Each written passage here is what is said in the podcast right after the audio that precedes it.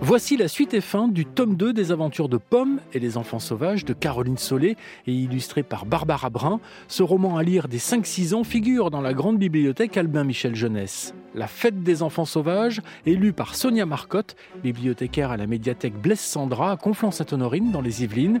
Elle est accompagnée par Juliette, Margot et Jared, élèves au conservatoire de Conflans-Sainte-Honorine qui prêtent leur voix aux personnages de l'histoire.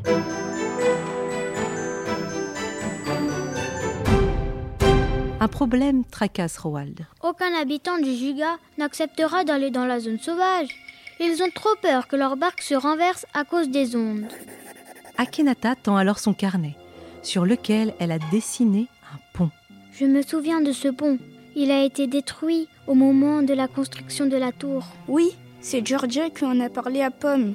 Et on va le reconstruire. Tu es fou Personne ne voudra vous aider. Seuls les Scroogs intéressent les villageois. Roald réfléchit toute la nuit à l'idée des enfants. Au petit matin, il est décidé à les aider. L'oncle de Billy est très respecté dans le village.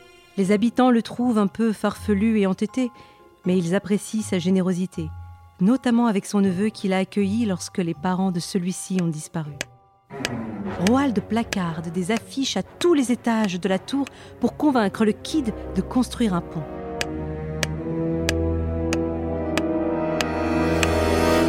La nouvelle se propage rapidement au giga. Pourtant, même s'ils aiment le chocolat, les habitants ne voient pas pourquoi ils lâcheraient leurs scroogs pour des pelles. À force de fixer vos scroogs, vous ne voyez plus clair. Votre peau est toute grise, vous avez mal à la tête et vous ne parlez plus à personne. Vos enfants n'ont jamais couru dans la forêt, ni construit de cabane. Les adultes rassemblés au pied de la tour se dévisagent d'un regard triste. Ils savent bien que Roald a raison. Depuis que les Scroogs ont envahi le village, plus personne ne semble heureux. On n'a qu'à voter Bonne idée, répond JM, qui lève la main pour lancer le vote.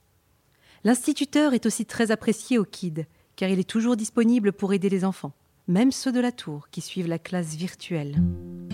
En faisant preuve de tant d'enthousiasme et de détermination, JM encourage les villageois à se lancer dans l'aventure.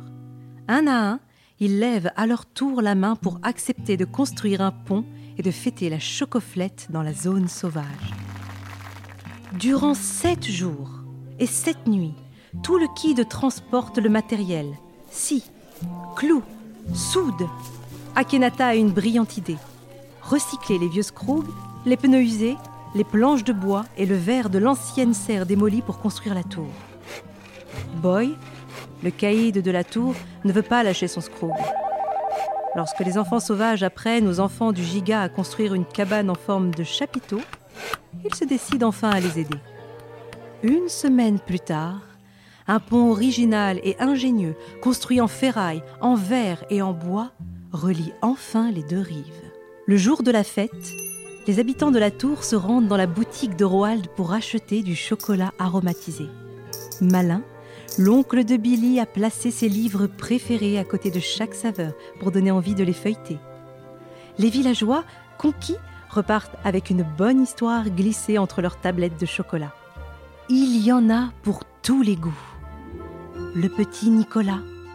Truffes, piment et marron chaud. Blanche-Neige.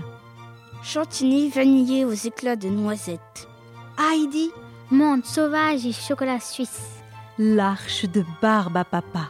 Brownie rose pistache sur son coulis de caramel.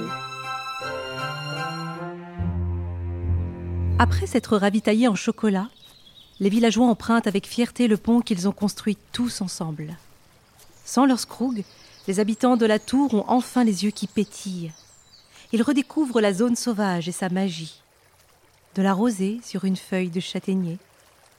Des champignons rouges à pois blancs sur une écume de mousse. Un fan dans le soleil couchant.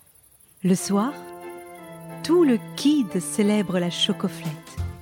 Les habitants de la tour Giga, les enfants sauvages et les réfugiés du camp sont réunis pour la première fois. Ils dégustent une fondue géante aux saveurs des plus originales chocolat blanc au piment, cacao coquelicot, crème de rose au chocolat amer, rocher noisette à la cannelle et au thym. Sur la balançoire pneu, Akenata savoure le parfum du chocolat chaud qui embaume l'air. Pomme a déjà en tête sa prochaine mission Tu sais, cet hiver, tu pourras dormir avec Georgia et moi, dans notre cabane. Et je te promets qu'au printemps, tu auras une chambre à toi. On a réussi à bâtir un pont, on saura bien construire des maisons. Près des deux amis, Apache veille. Le chien de berger suit Pomme partout depuis qu'elle a perdu ses parents. Les lèvres d'Akenata tremblent. Elle hésite à noter sa réponse sur son carnet et finit par ouvrir doucement la bouche.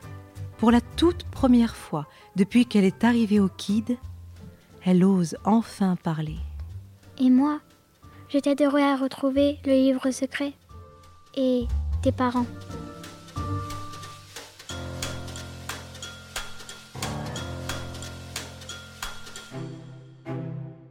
Ainsi se termine La Fête des enfants sauvages. Le tome 2 de Pomme est à retrouver en librairie et médiathèque. Il est édité aux éditions Albin Michel Jeunesse sous la plume de Caroline Solé et les dessins de Barbara Brun. Vous pouvez retrouver ce podcast et tous les podcasts RTL sur l'application RTL et vos plateformes favorites. À bientôt pour une nouvelle histoire.